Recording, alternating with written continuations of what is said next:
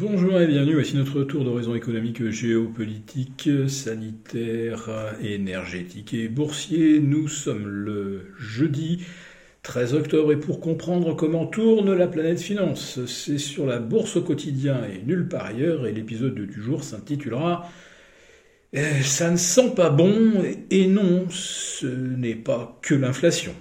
On va quand même commencer par l'inflation parce que euh, c'est le chiffre des prix à la consommation du mois de septembre qui font replonger le CAC 40 de presque moins 2% au contact des 5007. Alors il y en a qui ont tenté un coup de bluff euh, entre midi et 14 heures, qui ont réussi à faire remonter le CAC 40 de l'équilibre vers 1% de hausse. On a culminé à 5000 880 avant de chuter en ligne droite en quelques minutes, une poignée de minutes, jusque vers 5710. Et là, on se bat pour préserver les, les 5007. Euh, L'Eurostox est également en baisse de près de 2%. Et à Wall Street, eh bien, l'ouverture vient de se faire en forte baisse avec un S&P 500 euh, qui plonge de moins 2,25 et s'enfonce assez nettement sous les 3005. Donc ça, je le dis clairement, pour les indices US, ça ne sent pas bon. Mais ça ne sent pas bon non plus pour les obligations. Avec un rendement des T-bonds américains qui refranchit allègrement la barre des 4%, tandis que euh, nos OAT euh, refranchissent la barre des 3%. Et là, l'inflation euh, n'est pas le, seul coupable. J'y reviens dans quelques instants. mais pour ce qui est de l'inflation aux États-Unis, eh bien on attendait 0,3, on a 0,4 et un taux global de 8,2. On espérait éventuellement un tassement vers 8 aurait signifié qu'on avait peut-être atteint le zénith, le point de bascule de l'inflation. Mais c'est encore pire du côté euh, de l'inflation dite euh, core, c'est-à-dire euh, hors alimentation, énergie et éléments volatiles, puisque là on est à plus 0,6% au mois de septembre pour un taux annuel de 6,6.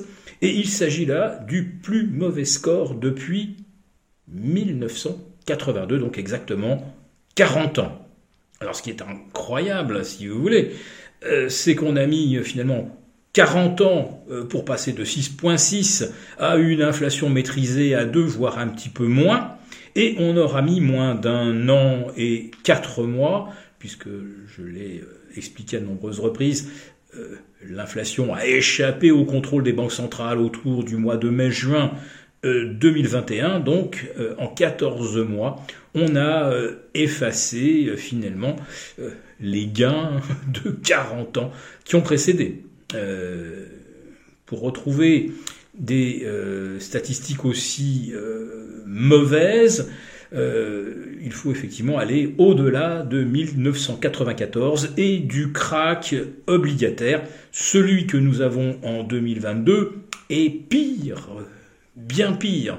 On est à moins 16% de perte globale sur euh, les OAT, sur les Bund allemands, et on est au-delà de 50%, oui 50%, vous entendez bien, euh, sur les guildes britanniques de maturité 20 à 30 ans. C'est absolument colossal. Alors, ça euh, contraint en fait Listros, la première ministre euh, britannique, à faire marche arrière et à laisser euh, entendre qu'elle va revenir sur ses projets de réforme fiscale.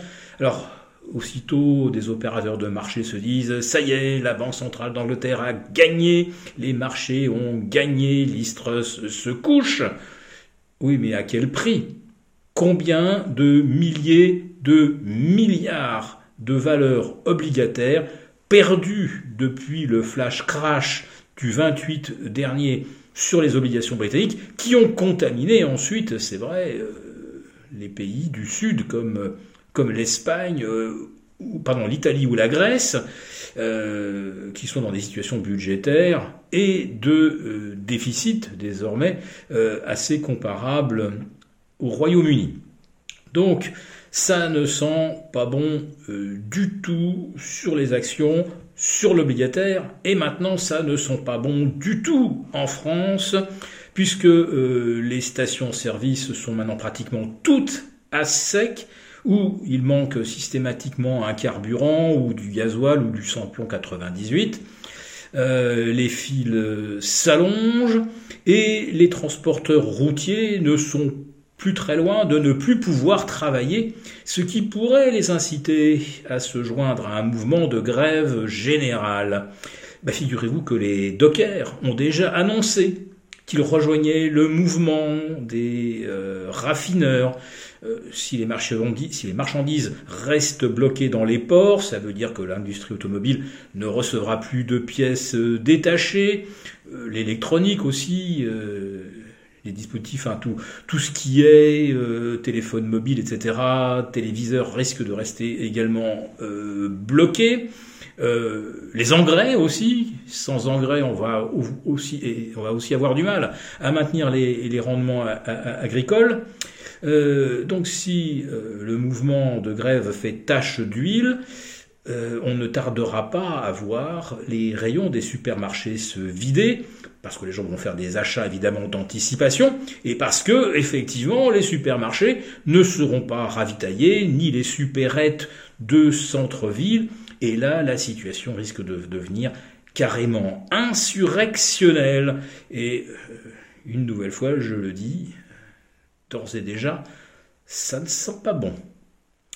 Si cette vidéo un peu alarmante vous a néanmoins euh, non pas distrait, mais en tout cas un petit peu éclairé, n'hésitez pas à nous mettre un pouce. Et à demain.